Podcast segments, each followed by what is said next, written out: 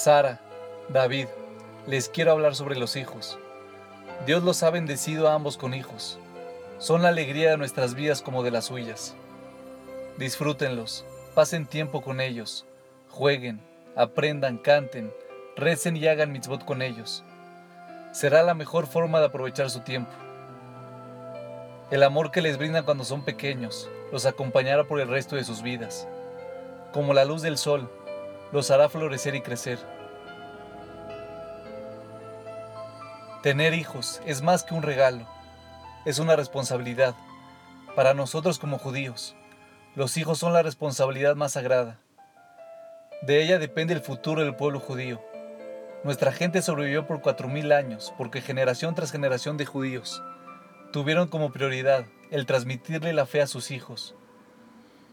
Santificaron el matrimonio, consagraron el hogar judío, construyeron escuelas y casas de estudio. Veían el judaísmo del mismo modo que el aristócrata inglés ve una majestuosa mansión. Vives en ella, pero no es realmente tuya. La heredas de tus ancestros y tu deber es entregársela a la siguiente generación intacta, bien preservada y si fuera posible, más hermosa y mejorada. Y lo haces con el placer, porque sabes que ese es tu legado. Es lo que hace especial a tu familia y la diferencia del resto. Perderla, venderla o dejarla caer en ruinas sería como una traición. Y ese es el punto. Hoy, de promedio en la diáspora, uno de cada dos jóvenes judíos decide no casarse con otra persona judía, formar un hogar judío, tener hijos judíos y continuar la historia judía. Es trágico.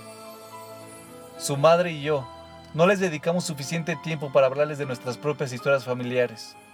Pero la verdad es que prácticamente todos los judíos que viven hoy en día tienen una historia más extraordinaria que la mejor novela o la mejor saga familiar.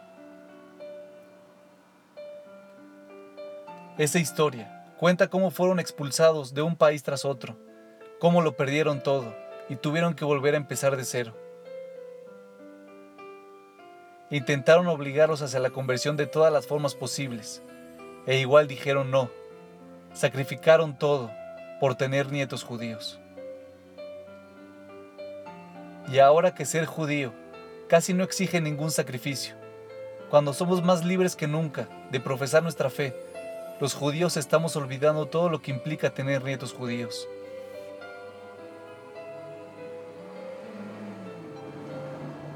Entonces, ¿cómo pueden transmitir sus valores a la siguiente generación?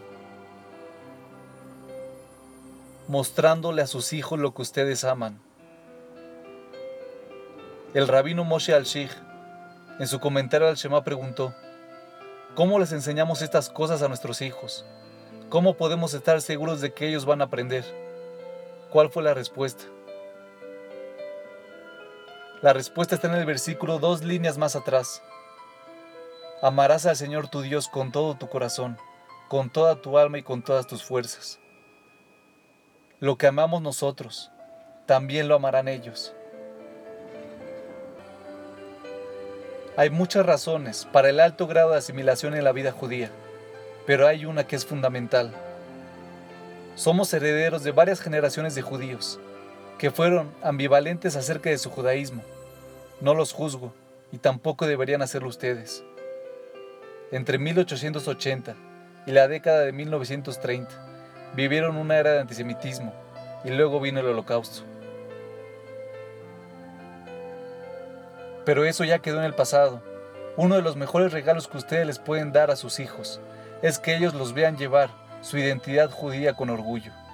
Su madre y yo hicimos nuestro mayor esfuerzo por demostrarles que para nosotros, el judaísmo es nuestro legado, nuestra majestuosa mansión, el regalo que recibimos de los que vivieron antes que nosotros. Es el mayor intento en la historia de crear una vida de justicia, compasión y amor como una forma de traer la presencia divina del cielo a la tierra y que se grabe en nuestras vidas con el suave resplendor de la eternidad. No podemos vivir la vida de nuestros hijos por ellos. Ellos son libres y tomarán sus propias decisiones. Pero sí podemos mostrarles lo que amamos. Si quieres tener nietos judíos, amen el judaísmo y vívanlo como un privilegio y una alegría.